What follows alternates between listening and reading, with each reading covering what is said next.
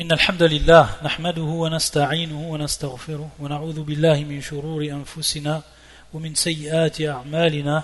من يهدي الله فلا مضل له ومن يضلل فلا هادي له. وأشهد أن لا إله إلا الله وحده لا شريك له وأشهد أن محمدا عبده ورسوله.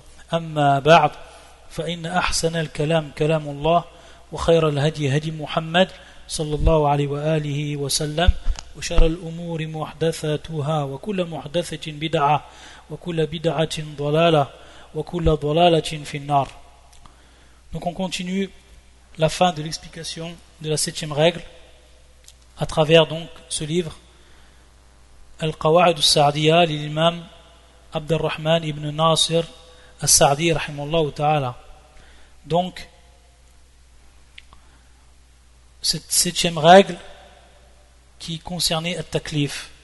Donc on a vu principalement Al-Boulour ou Al-Aql. On a vu également At-Tamyiz, At-Tamyiz. Et il nous reste à voir la fin de la règle où l'on va retrouver Ar-Rushd et ensuite Al-Mulk. Ar-Rushd ou Al-Mulk. Tout ceci qui sont des conditions. Donc bien faire la différence entre les conditions d'obligation et les conditions de validité. Et on a vu al-boulour ou al-aql. Et par rapport à la condition de validité, at-tamyiz. Donc le shir il dit, rahimullah, at-taklif wal-boulour wal-aql shartun li wujub al-ibadat. والتمييز شرط لصحتها إلا الحج والعمرة donc ça c'est la dernière partie que l'on voit aujourd'hui donc le shir après nous avoir expliqué ce qu'était at-taklif et on a vu qu'il nous avait donné la définition du taklif par la mention des deux conditions, des deux conditions d'obligation ici, il va nous parler pour ce qui est du domaine de at-tasarruf. At-tasarruf. Et at-tasarruf, euh, qui est, comme va nous le dire le shir dans le livre, qui est en relation avec al-mal, c'est-à-dire le bien. C'est pour ça qu'il dit le shir at-tasarrufat al-maliya. At-tasarrufat al-maliya. Donc on voit ici qu'il veut dire par le terme at-tasarruf, qui est le masdar du verbe tasarrafa, et tasarraf, tasarrufan, c'est ici restreint au bien. At-tasarruf fil-mal. C'est pour ça que dans son explication, il dit le shir wa amma at-tasarrufat al-maliya. Al-maliya donc qui touche au bien. At-tasarruf que l'on peut traduire par les transactions, qui est donc le fait de vendre et d'acheter et donc de faire des transactions de façon générale avec ses biens. Ici le shir il dit les sihhati tasarruf. Donc on est bien ici dans une condition de validité, ce qui va être cité. Il nous dit donc at-taklif, at-taklif war Donc on voit ici qu'at-taklif qui a était précédemment vu, qui est représenté par al-boulour ou al-aql, ici ça devient des shurut, les sihha, pour la validité. Pour la validité. On n'est plus dans le domaine de l'obligation, comme c'était le cas au départ dans le domaine de l'adoration. Parce qu'il a dit al-taklif ou al-boulour ou al-aql, shartun lil-wujub. Ici on est bien dans il nous a dit les sihha, ce terme sihha qui veut dire tout simplement la validité. C'est-à-dire que c'est validé, c'est accepté en religion. Le contraire, ça veut dire que c'est rejeté. Mardoud, ghayru sahih, mardoud, c'est-à-dire donc rejeté, qui ne va pas être accepté. Donc ici, pour que ça soit accepté, que toute transaction soit acceptée de la part de la personne, de l'être humain, il faut qu'il ait en plus du at-taklif qui est le boulour ou l'aql, il nous faut en plus de ça ar-rushd. Ar-rushd. Birra wa shin wa dal. Ar-rushd. Et ar-rushd, il va nous en donner la définition, le shir. Même si Jumhur et l'ulama, il nous rappelle que ar-rushd wa as-salahu fil mal. C'est-à-dire avoir, détenir la droiture dans le bien, entre parenthèses bien sûr, dans ce qui est des transactions du commerce, etc. Donc c'est pour ça qu'il dit le shir ar-rushd wa ihsan hifdhil mal وصيانته ومعرفة التصرف ça c'est la définition que nous donne le shir c'est-à-dire donc ihsan wa hifz al-mal wa siyanatihi c'est avoir la maîtrise maîtriser la préservation des biens et l'entretien des biens savoir les préserver c'est bien. Savoir les entretenir. Avoir la maîtrise de cela. C'est ça rushd et également savoir gérer c'est bien. Savoir les gérer. C'est-à-dire savoir les gérer. Comment faire les transactions. Comment faire le commerce. Connaître où est le maslaha ou le mafsada. Connaître où est l'intérêt où est le préjudice. Donc tout ceci ça demande en plus du taklif ar-rushd c'est-à-dire donc si on a un enfant qui a atteint la maturité et qui a sa raison mais qui n'a pas encore donc ici cette troisième condition qui est ar-rushd. Car fi at-taklif, on va retrouver deux conditions. Et après ar-rushd, on va retrouver cette troisième condition. Cette troisième condition n'est pas présente, c'est-à-dire qu'il n'est pas rashid, qu'il n'a pas encore la droiture dans cela, qu'il n'a pas la capacité, qu'il ne maîtrise pas la préservation, l'entretien de ses biens, qu'il ne sait pas encore gérer ses biens, alors s'il fait une transaction commerciale, alors elle ne sera pas acceptée, parce qu'ici on est bien fi on est bien dans la validité. Donc ça ne sera pas accepté, ça sera rejeté. Donc s'il passe un contrat ou autre, ce contrat sera rejeté du fait qu'il n'a pas acquéri cette troisième condition qui est donc ici ar-rushd. La preuve, c'est ce que va nous rappeler le shir dans son livre, incitant un verset du Coran.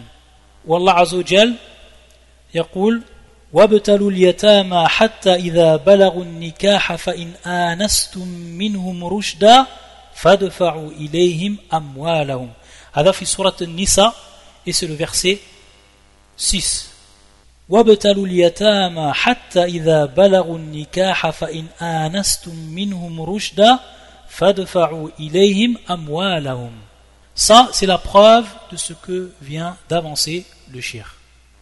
Il nous dit Allahu shartain. Il a ici, Allah subhanahu wa ta'ala, cité deux conditions. Lidaf al-amwal. Lidaf amwalihim. Pour qu'on leur donne donc les biens. Ici, bien entendu, ce verset concerne al-yatama, qui sont les orphelins. Et que lorsqu'ils atteignent la puberté, idha balarun nikah, donc on voit ici al-boulour, et qui est donc ici, là, bien entendu, la première condition, qui est donc al-boulour, et nous dit le shir al-boulour.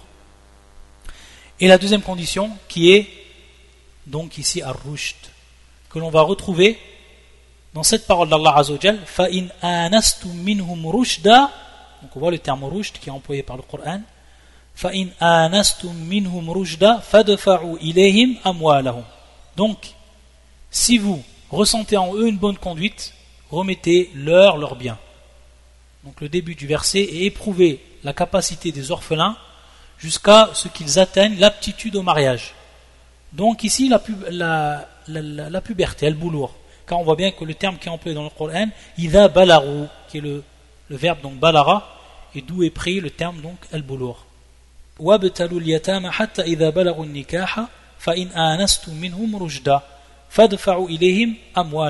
si cette condition elle est remplie, ou si ces deux conditions sont remplies, et donc la deuxième condition qui est ar-rushd, alors le résultat fadfa'u amwalahum, c'est-à-dire donc remettez-leur leurs biens. C'est qu'à partir de ce moment, ils ont la capacité et ils ont la maîtrise de pouvoir opérer des transactions commerciales, faire du commerce, etc car à ce moment-là, ils ont la capacité et ils ont l'aptitude à reconnaître où est le maslaha et où est le mafsada.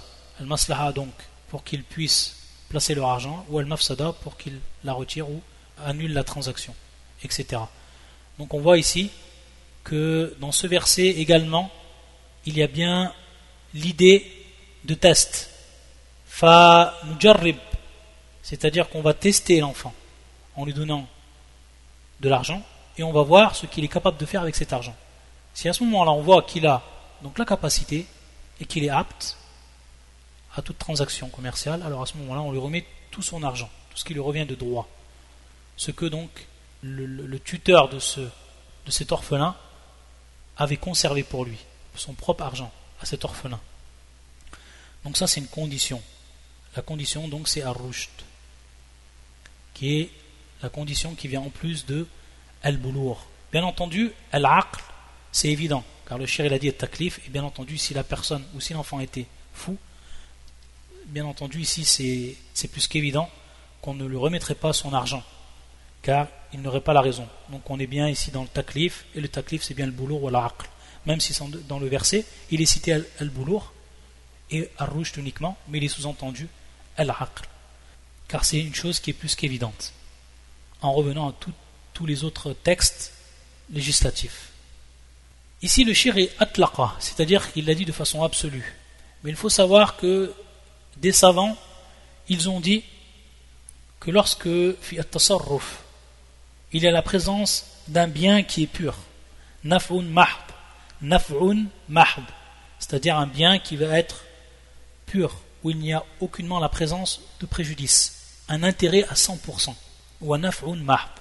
Est-ce qu'il l'accepte ou pas l'enfant, même s'il n'a pas encore atteint le boulour ou est-ce qu'il n'a pas encore atteint Ar-Rushd? Ici, beaucoup de savants, ils disent qu'ils l'acceptent. À titre d'exemple, Hadiya, si par exemple, on lui donne un, cadeau. Ou alors si on lui donne une sadaqa, une aumône. Ou alors si on lui fait, relègue un bien, wasiya. Ou alors on fait pour son bien lui un waqf. On reviendra sur le terme waqf. Ici, vu que c'est un bien qui est pur, on l'accepte. Donc on voit ici que ça rend bien fi at-tasarruf, mais lorsqu'il y a un naf al-mahd, donc l'intérêt pur, à ce moment-là, on ne regarde pas ces conditions-là. On ne regarde pas donc ces conditions-là. Et si l'enfant l'accepte, alors il est accepté.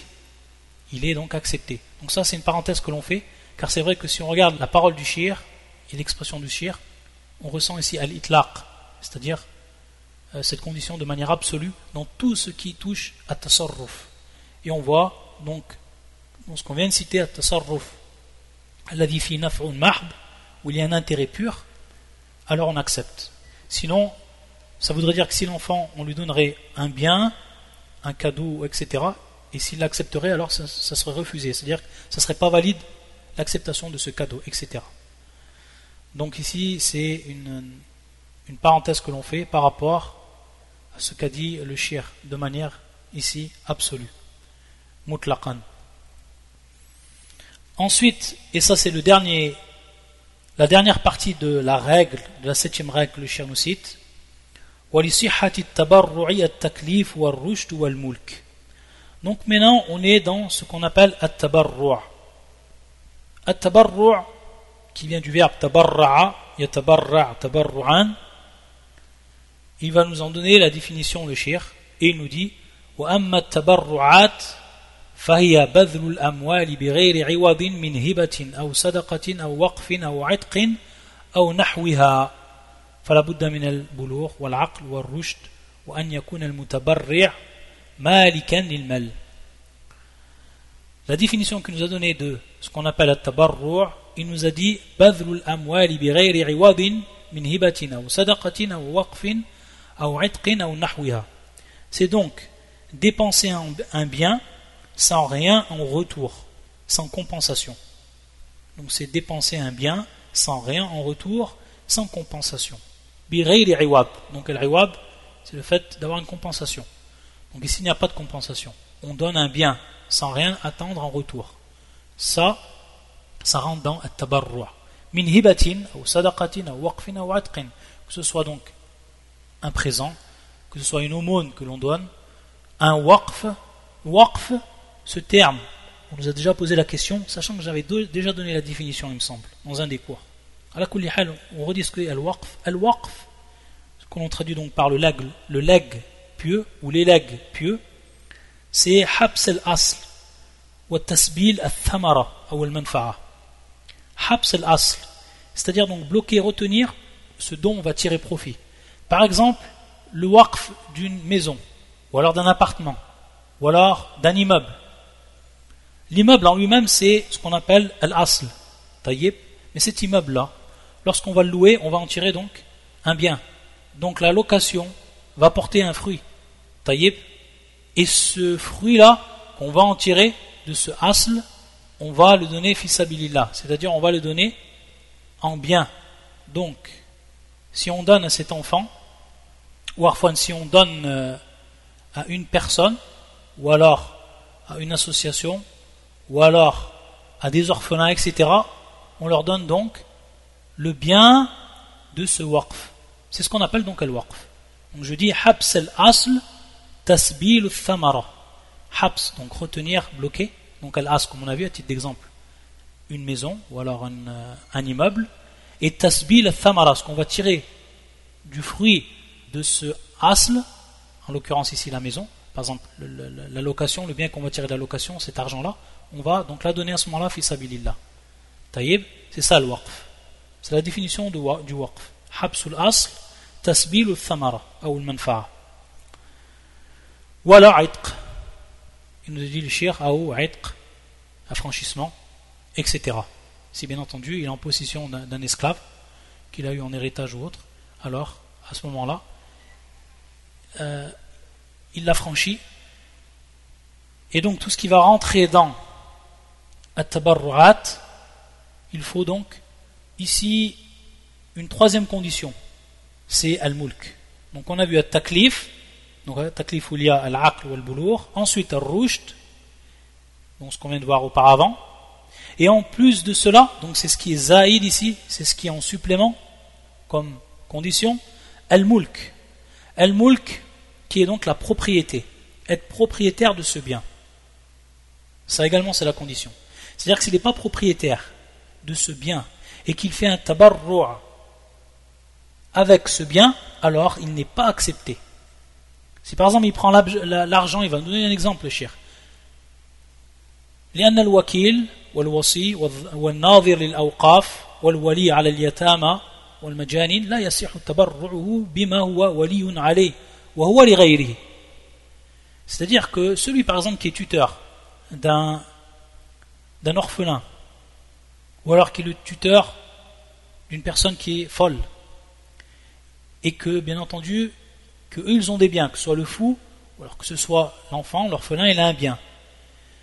Celui qui est tuteur et qui a donc la responsabilité des biens, qui doit préserver les biens, ses biens, il n'a pas le droit de faire donc une aumône. Il n'a pas le droit de donner un waqf, ou alors d'affranchir, etc car lui, il n'est pas al-malik, il n'est pas le propriétaire. Taïb. Donc, cette condition, elle est essentielle pour ce qui touche à tabarru'at. Il faut donc que la personne, elle soit propriétaire. Il faut qu'elle soit propriétaire.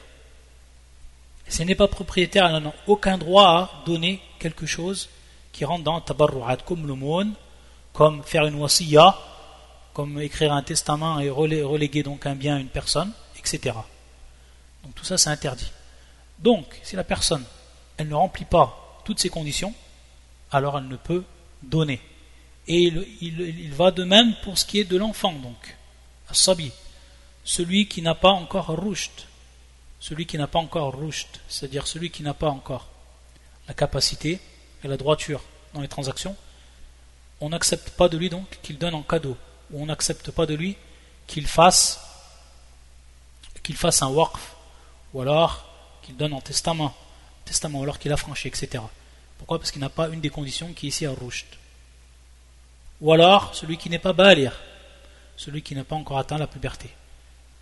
Également lui on n'accepte pas. Bien entendu si on fait la différence entre le fait de prendre un bien donc ce qu'on a dit qui était donc du al-naf al-mahd et du fait de de donner un bien qui rentre ici dans Fiyat Tabarru'at. Donc il y a la différence à faire pour pas tout mélanger. La preuve de ce que le shir il nous a cité, c'est-à-dire qu'on n'accepte pas un tabarru' ce qui rentre dans un tabarru' de celui qui n'a pas rempli ses conditions, et en plus ici donc la condition qui est zaïd à tout ce qu'on a vu auparavant, et qui est donc al-mulk, il va nous citer ce verset qui fait surat Al-An'am et qui est le verset 152. Wallah Azzawajal yaqul ولا تقربوا مال اليتيم إلا بالتي هي أحسن أي أحسن لأموالهم وأسون لها وأنفع لها والله أعلم Donc, n'approchez pas les biens de l'orphelin que de la plus belle manière. Et ne vous approchez pas des biens de l'orphelin que de la plus belle manière. Donc, ahsanu li amwalihim pour ses, son argent et pour ce qui est le mieux pour lui euh, dans la préservation de ses biens et de ce qui est le plus utile pour lui. Ça, c'est la preuve que nous cite le pour cette dernière partie de la règle numéro 7 que l'on a donc fini.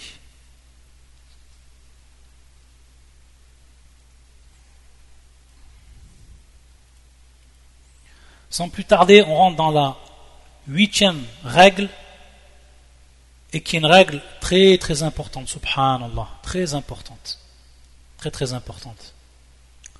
Il nous cite le shir, rahimahullah, القاعدة الثامنة الأحكام الأصولية والفروعية لا تتم إلا بأمرين وجود الشروط وانتفاء الموانع الأحكام الأصولية والفروعية لا تتم إلا بأمرين وجود وجود الشروط وانتفاء الموانع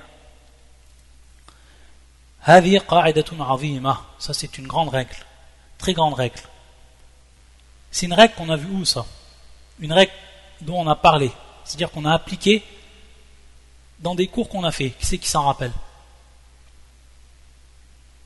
dans quel cours Lorsqu'on a parlé des règles du takfir, lorsqu'on a parlé du règle du takfir, et si seulement les gens qui sont rentrés dans le takfir, ils avaient réellement compris cette règle, ils l'avaient appliquée, alors certainement ils ne, se seraient pas égarés, fibab takfir, dans ce qui est de la question du takfir.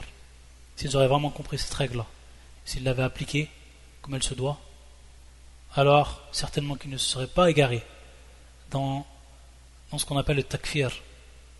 Et également les différentes sectes comme Al-Khawarij, Al-Mu'tazila, Al-Murji'a et d'autres encore, eux aussi s'ils avaient appliqué cette règle, ils l'avaient compris, mis en pratique, ils ne seraient pas égarés. billah. Al-Ahkam al-Usuliyya wal-Furu'iyya. Donc Al-Ahkam qui est le pluriel de Hukm, qu'on ne traduit plus, tellement qu'on l'a répété. Al-Usuliyya, donc bien entendu ici c'est en tant qu'adjectif rattaché à l'ahkam. Donc al-ahkam lorsque c'est pluriel, bien entendu ça, l'adjectif qui va suivre, il va être donc au féminin. C'est pour ça donc qu'on dit al-usuliyatu ou al-furu'iyya. Al-usuliyya en rapport avec al-usul, en rapport avec al-usul. El usul qui est le pluriel de asl. Asl, un terme qu'on également qu'on n'a même plus à traduire. Wal furu'iyya, al furu'iyya qui vient du terme al furu' et qui est le pluriel de fara. Far, également un terme qu'on a vu maintes fois et qui veut dire donc la branche, qui vient donc en, opposition à al asl. Al asl qui est l'origine, qui est la base, et donc al far qui est la branche, qui, qui est donc la branche. Donc ici on va s'apercevoir qu'il y a deux sortes de lois. Il y a celles qui sont dites de base, fondamentales, et celles qui sont dites donc secondaires, ou alors qui touchent les branches. Qui touchent les branches. Ici, une question qui pourrait se poser, c'est qu'on va voir que dans les paroles de grands savants d'islam, comme Shir al-Islam ibn Taymiyyah, taqsim. C'est-à-dire donc qu'ils renient ces catégories le fait de dire qu'il y a des règles qui sont qui touchent aux bases et des règles qui touchent aux branches. Et ça donc ça peut être un ishkal pour beaucoup de gens lorsqu'ils vont lire par exemple des paroles de Charles Islam ibn Taymiyyah, titre d'exemple. Mais il faut savoir, et pour bien comprendre, le contexte où le shir ankara taqsim, c'est-à-dire donc qu'il a renié cette subdivision, c'est lorsqu'il a parlé de al-mu'tazila, et ce dont eux ils ont voulu par ce taqsim, lorsqu'ils ont dit qu'il y avait des règles ou des lois qui sont dites ou qui touchent les, bases et d'autres qui touchent les branches. Il a voulu par ce reniement, il a voulu un rad réfuter ce qu'avait établi Al-Mu'tazila. Al-Mu'tazila, qu'est-ce qu'ils disent? Ils disent qu'il y a deux types donc de règles ou de lois, une qui touche aux bases, une qui touche aux branches. Ce qui touche aux bases, celui qui renie une de ces lois-là, il devient kafir. Et tout ce qui touche aux branches, celui qui le renie ne devient pas kafir, ne sort pas de l'islam. Ça, c'est un taqsim et un tafriq que eux, ils ont fait. Et c'est dans ce sens que Cheikh al-Islam ibn Taymiyyah, dans ses livres, il fait un rat. Il réfute ce taqsim lorsqu'il est compris de cette manière-là. Mais ce n'est pas une réfutation de cette subdivision de manière générale, ou on va dire absolue. Elle est bien, bel et bien existante. Et tous les savants l'ont prise en compte. Mais ce qu'ont voulu à partir de là, el Mu'tazila, c'est faux. Aradu batilan. Ils ont voulu donc ce qui était faux, qui était contraire à la religion.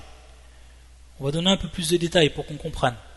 Ils ont dit que ce qui faisait partie de Al-Usul, c'était Al-Ashya al-Ilmiya, tout ce qui touchait donc ce qui était théorique, ou plutôt scientifique. Car le terme théorique, c'est pas un terme qui est vraiment adapté à 100% lorsqu'on parle de Al-Umur al-Ilmiya. Car on sait que euh, une, théorie, lorsqu'on parle du terme, on traduit par théorie souvent, parce qu'on dit théorie et à son opposé pratique. Mais il faut savoir que théorie, ce terme, euh, surtout dans la langue française, il veut dire des moments une théorie, quelque chose qui va avancer et qui ensuite, euh, par la pratique, qui va être euh, être concrétisé par la pratique ou qui va être rendu véridique par la pratique, que l'on va donc attester ensuite par la pratique. Bien entendu, si lorsqu'on dit théorie, c'est pas du tout dans ce sens-là, c'est-à-dire tout simplement en opposition avec ce qui est pratique. Donc on peut, on pourrait traduire donc scientifique.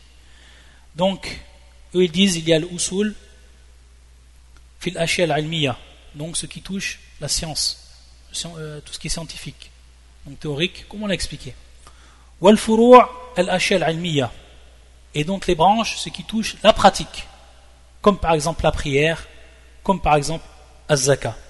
Et lorsqu'ils ont dit, pour ce qui était de al-usul, que ça, ça rentrait dedans tout ce qui était scientifique, théorique, ils veulent par là donc al-irtiqadiyya, al-ilmiya al-irtiqadiyya, ce qui touche donc al-irtiqad, ce qui touche donc la croyance, qui touche donc les règles du tawhid, les règles ou la, croyance, euh, les lois du tawhid, la croyance que l'on doit avoir au, nom d'Allah et aux attributs, etc. Eux, c'est ce qu'ils ont voulu par ce taqsim. Et donc ils ont dit, ceux qui vont renier tout ce qui touche de la théorie ou de, de la science, donc, comme on l'a compris, de la croyance, la personne elle devient, s'il le renie, elle devient donc kafir. Et tout ce qui touche la pratique, donc lorsqu'ils ont voulu parler al ils ont voulu la pratique comme les prières, il ne devient pas kafir. Et on va voir que c'est c'est batil, batil. Pourquoi? Parce que tout simplement, celui qui va renier une chose qu'eux ils ont fait rentrer fil furu comme le fait de renier la prière, renier qu'elle est obligatoire, renie également la zaka, etc., celui qui va renier, cela donc il sort de l'islam, alors qu'on est bien fait le. Donc on voit déjà que leurs règles, à partir de là, elles ne correspondent pas du tout à ce que l'on a réellement dans la religion, de ce qui se trouve réellement dans la religion. Et on va voir, fil umur al-ilmiya, qu'il se peut qu'il y ait certains points qui rentrent, eux, en réalité, dans al-furu'a, et qui sont bien dans le domaine de de la théorie, c'est-à-dire en, dehors de la pratique. En dehors de la pratique. Et où celui ou la personne donc qui va renier n'est pas considéré comme kafir, n'est pas considéré comme un kafir. Contrairement à eux ce qu'ils ont dit. Ils ont dit automatiquement celui qui va renier un de ces points, ça va être un kafir.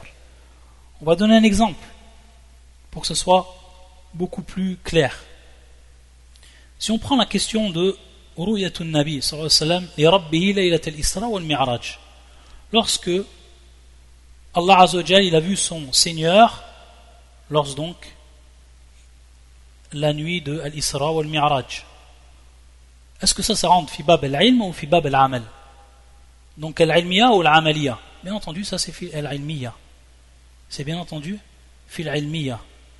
À partir de là, on va dire que certains sahaba, ils ont divergé par rapport à cette question. Est-ce que le prophète, il a vu Allah subhanahu wa ta'ala lorsqu'il est monté aux cieux, au septième cieux, donc durant l'Isra ou al-Mi'raj, ou est-ce qu'il n'a pas vu son Seigneur? On va voir donc ici qu'il y a une divergence. Certains, ils ont dit qu'il avait vu son Seigneur, et d'autres, ils ont dit qu'il n'avait pas vu son Seigneur. Et ici, en réalité, on est bien dans ce qui va rentrer fil furua, c'est-à-dire fil fara. Pourquoi cela? Car cette question-là, masalat al-ru'ya, elle va se traduire par ce qui est asl et ce qui est fara, qui revient à la base et ce qui revient au fara, c'est-à-dire donc ici la branche. Al-asl wa ithbat ru'yat al-mu'min li rabbih.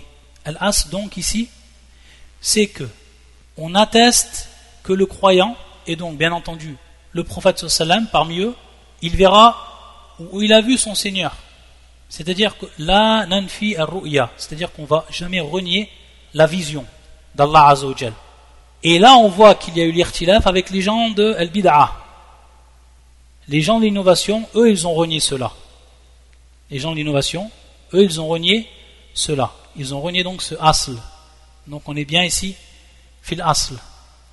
Par contre, pour ce qui rentre de al-fara, ce qui rentre donc dans les branches, c'est adad ru'ya, c'est-à-dire combien de fois on va voir notre Seigneur et à quel moment on va voir notre Seigneur. Il faut savoir que les savants, ils ont divergé par rapport à ça. Certains ont dit donc qu'on le verra deux fois avant de rentrer au paradis, au Melqiyama, et ensuite dans le paradis. D'autres qui ont divergé par rapport à al-mautin, c'est-à-dire à quel moment ou à quel endroit exactement.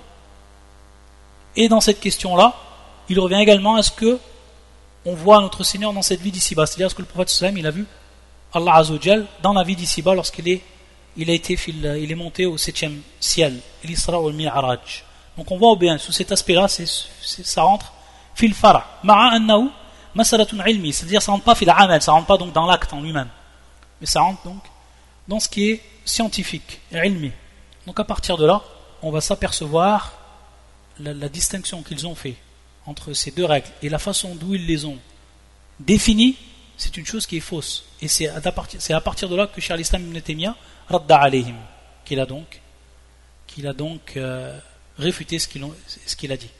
Donc on voit que cette question-là, pour revenir pour la question de Rouyab, c'est une question qui est importante. On va voir que certains gens, parmi al-bida ou al-hawa, ils vont se servir de certains points comme cela, pour dire quoi? Pour dire cette parole qui est complètement batil, qui est complètement fausse, et ils vont dire que as-sahaba, ils ont divergé dans la croyance. Ça, ils s'en servent. Ils se servent de certaines questions comme celle-là. Et on voit que cette question de ru'ya, sous l'aspect, comme on a dit, qui rentre far, il y en a beaucoup d'autres comme celle-là. Et on l'a vu à travers, lorsqu'on a étudié les repères de la sunna, lorsqu'on a vu le, nombre de fois qu'on va souffler dans la trompe, lorsqu'on a vu qu'il y a donc des divergences par rapport à cela. Et ça, ça rentre, bien entendu, fil el-furu'a. Ça rentre ici dans el-furu'a. Donc on ne peut dire à aucun moment qu'il y a eu un irtilaf la aqidah, c'est-à-dire qu'il y a eu une divergence dans la croyance. Qu'il y a une divergence dans la croyance, car il n'y a aucune divergence dans la croyance, c'est les sahaba et ceux qui les ont suivis, salaf. Donc on voit ici à bien faire la distinction entre ces points qui rentrent fil al furu et ces points donc qui rentrent fil usul.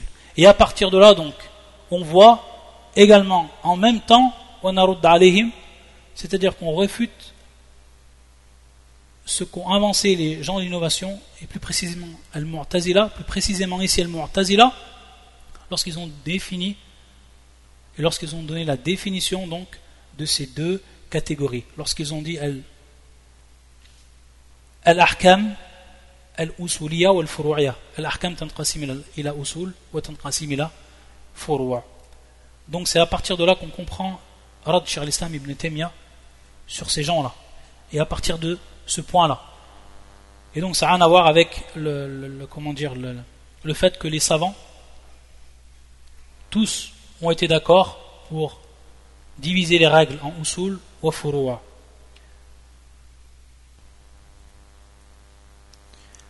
Et lorsqu'on a dit c'est une règle qui était très importante et que cela touchait également le takfir, on va voir donc à travers ce que va nous expliquer le shir. Pour revenir à la règle elle-même, et pour en donner l'explication globale, الأحكام الأصولية والفروعية لا تتم إلا بأمرين وجود الشروط وانتفاء الموانع c'est-à-dire que toutes ces règles-là qui rentrent dans al-usul wal furu' elles vont être et elles ne seront acceptées qu'en présence de deux points essentiels qu'en présence de deux points essentiels. Le premier, wujud al-shurut. Le deuxième, intifa'ul mawani' Des termes qu'on avait déjà expliqués pour ceux qui ont suivi avec nous les cours sur les règles du takfir. Al-shurut, c'est le pluriel de chart. Tout le monde sait ce que c'est. Wal mawani' c'est le pluriel de mani'. Mani' c'est ce qui empêche. Qui vient donc du terme mana'a, yamna, man'an. Ici, al-mani' son père donc al-mawani' c'est ce qui va empêcher. Taïb. Donc il nous faut ici deux points. Le premier point, c'est la présence des conditions. La présence des conditions. Wujud shurut Et la deuxième, intifa al-mawani' c'est donc l'absence de tout ce qui va empêcher l'application de cette règle-là. Donc on voit bien que alladhi yamna' c'est ce qui va empêcher. C'est ce qui va empêcher, ce qui va entraver, ce qui va barrer la possibilité d'application de la loi. Ce qu'on veut dire par le terme intifa il mawaniya. D'un côté, on a l'obligation de la présence des, conditions, et d'un autre côté, il faut qu'il y ait à tout près également l'absence de tout ce qui va empêcher l'application de la règle. Si ces deux choses sont réunies, alors à ce moment-là, la règle elle est appliquée. La loi elle est appliquée. Qu'elle rentre dans l'usul ou qu'elle rentre fil furu' qu'elle soit du domaine des bases ou qu'elle soit du domaine de, des branches.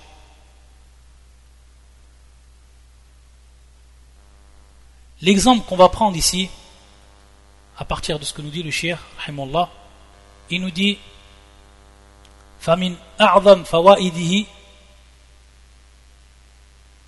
ce qui est le plus important donc dans la compréhension de cette règle ce qu'on va en tirer le plus profit? Kathirun min an-nusus al-wa'd bil jannah wa tahrim an-nar ala a'mal la takfi wahdaha bimujarradiha وكثير من النصوص الوعيد التي رتب عليها دخول النار أو تحريم دخول الجنة أو حرمان بعض أجناس نعيمها. فلا بد في هذه النصوص من اجتماع شروطها ومن انتفاء موانعها. وبهذا يحصل الجواب عن كثير من الإرادات والإشكالات والإشكالات على النصوص الوعد والوعيد وهي كثيرة جدا.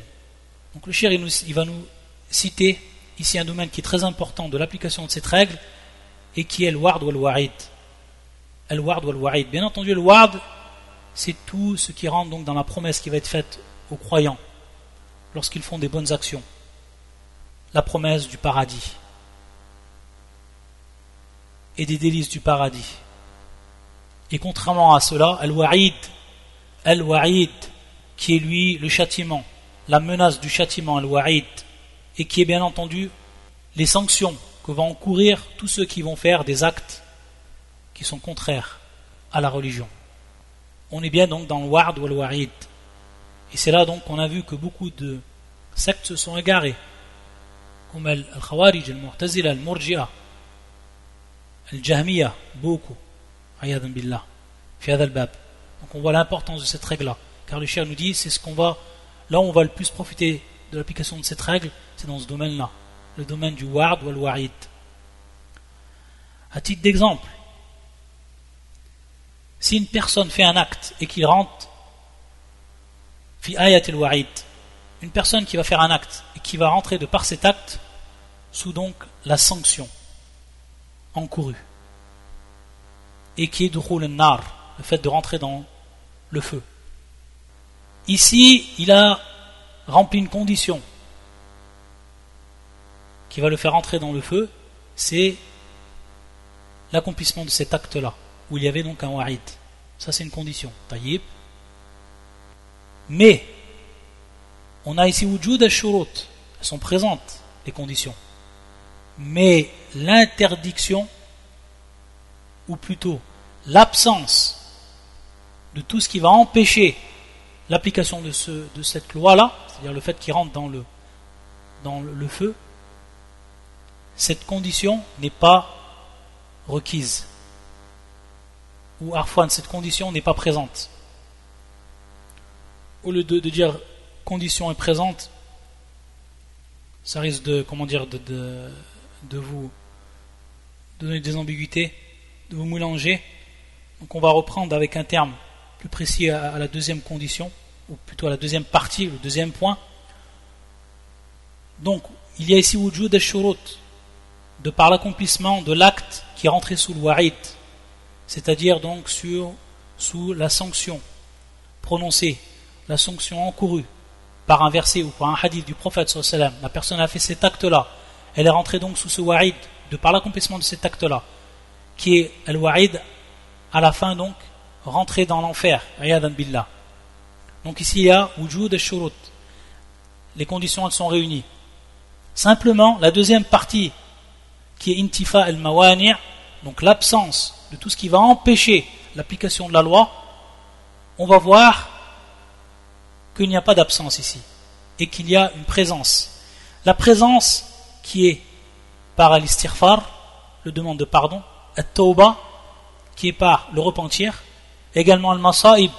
On, a, sait que al-masa'ib, c'est-à-dire les épreuves, ce sont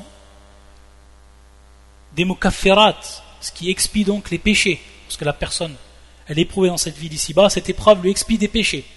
Donc tout cela, ça rentre dans ce qui va empêcher l'application de la règle ici, ou de la loi, qui est le fait qu'il rentre dans, dans le feu.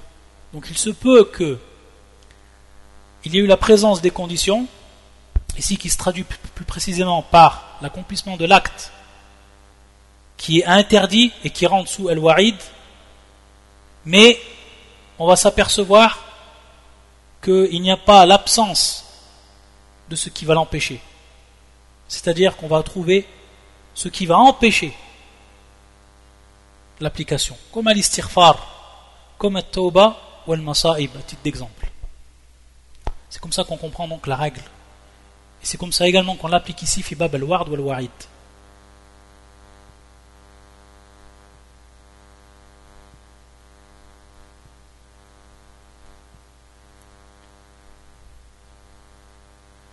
De même, il se peut que la personne elle fasse un acte qui rentre tartel ward, la promesse du paradis. Donc, wujud al ici, la présence des conditions. Cette condition ici qui est l'accomplissement de l'acte qui rentre sous le ward, qui va le faire entrer au paradis. Mais il faut également la deuxième partie, cette deuxième partie qui est requise pour l'application de la loi, qui est intifa al-mawani', qui est l'absence de tout empêchement. Et il se peut ici que la personne, en contrepartie, elle a fait des choses qui vont lui interdire le paradis, qui vont lui interdire le paradis, de par sa croyance ou autre. Taïb, donc on voit l'importance ici de l'application de cette règle. Et comme nous dit le shir, lorsqu'on la comprend, ça efface beaucoup d'ambiguïté et des questions qu'on pourrait se poser à ce sujet. Lorsqu'on lit dans le Coran ou dans la Sunna tout ce qui est en relation avec Al-Wa'id ou alors avec Al-Wa'd. Et c'est pour ça qu'ensuite il va dire فإذا قال قائل قد رتب الشارع دخول الجنة على بعض الأقوال أو بعض الأعمال فهل تكفي وحدها في ذلك c'est-à-dire que le législateur, Allah subhanahu wa ta'ala, il a, à la suite de certaines paroles, c'est-à-dire lorsque la personne applique qu'elle dit certaines paroles ou alors qu'elle exécute certains, actes, Allah subhanahu wa ta'ala, à la suite de l'accomplissement de ces actes ou alors de la citation de ces paroles, rattaba alayha al-jannah. C'est-à-dire qu'il a donné en récompense de ces choses-là al-jannah. Donc la question, est-ce que cela va suffire uniquement pour entrer dans le paradis C'est-à-dire on a un os, un texte qui nous dit que celui qui fait cela il rentre dans le paradis. Est-ce que ça suffit uniquement d'avoir fait cet acte-là, qui est présent dans le hadith ou dans le verset du Coran, pour entrer dans le paradis Ça c'est la question. Il nous dit le shir fal jawab an hada أنه يجب علينا الإيمان بجميع نصوص الكتاب والسنة فلا بد أن يقترن بهذا القول وبهذا العمل الذي رتب عليه دخول الجنة الإيمان والأعمال الآخر التي شرطها الشارع ولا بد مع ذلك أن ينتفي المانع من الردة ومبتلات الأعمال Donc on voit bien ici que le cher nous dit qu'en réalité ça, ça suffit pas d'avoir fait cet acte-là, où il y avait en récompense de rentrer dans le paradis, la rentrée au paradis. Mais il dit il faut qu'il y a en plus de cela l'iman, c'est-à-dire la foi, et donc la croyance authentique. Et également les autres actes qu'Allah a posés comme condition pour pouvoir entrer dans le paradis. Et également, il faut donc qu'il y ait l'absence de tout ce qui va interdire l'entrée ou de tout ce qui va interdire l'application de la loi, ici qui est le fait de rentrer au paradis. Et il nous a dit à titre d'exemple, Ridda. Il se peut donc que la personne, même si elle a fait cet acte-là qui, qui, le fait rentrer au paradis, elle est sortie de l'islam par autre chose, Ridda Ou alors elle a fait des choses qui vont lui annuler son, son acte, Mubtilat al-A'mal, comme par exemple Ria, etc. Donc on voit que tout ça, c'est important à comprendre et que ça rentre, tout cela rentre toutes cette règle-là. Et qu'on comprend ensuite tous les textes qui sont en relation avec Al-Wa'id ou Al-Wa'ad. De même, il nous dit le shir, وكذلك إذا قال القائل وكذلك إذا قال القائل قد رتب الله في كتابه دخول النار والخلود فيها على قتل عمدا c'est-à-dire que dans le Coran Allah subhanahu wa ta'ala il a désigné celui qui va tuer donc un croyant, muta'ammidan, c'est-à-dire donc exprès, délibérément, bil finnar, qu'il se restera dans le, dans le feu éternellement. Donc si on a compris cette règle-là, on va comprendre et on va savoir comment interpréter ce verset du Coran. Il nous dit fal jawab, an yuqal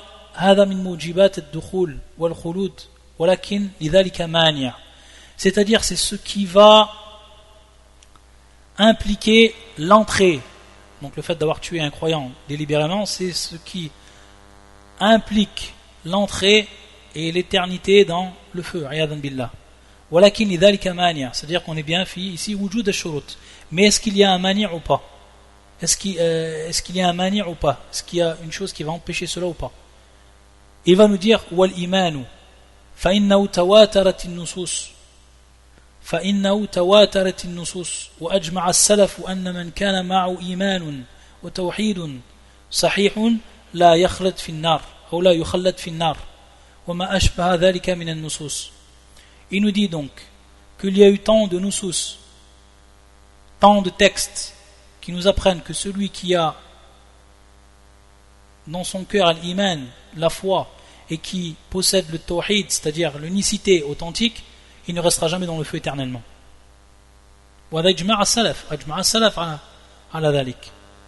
Donc, ici, on a vu qu'il y a un mania de l'application de ce texte-là, ou alors de cette loi-là, et qui donc la présence de iman, ou tawhid.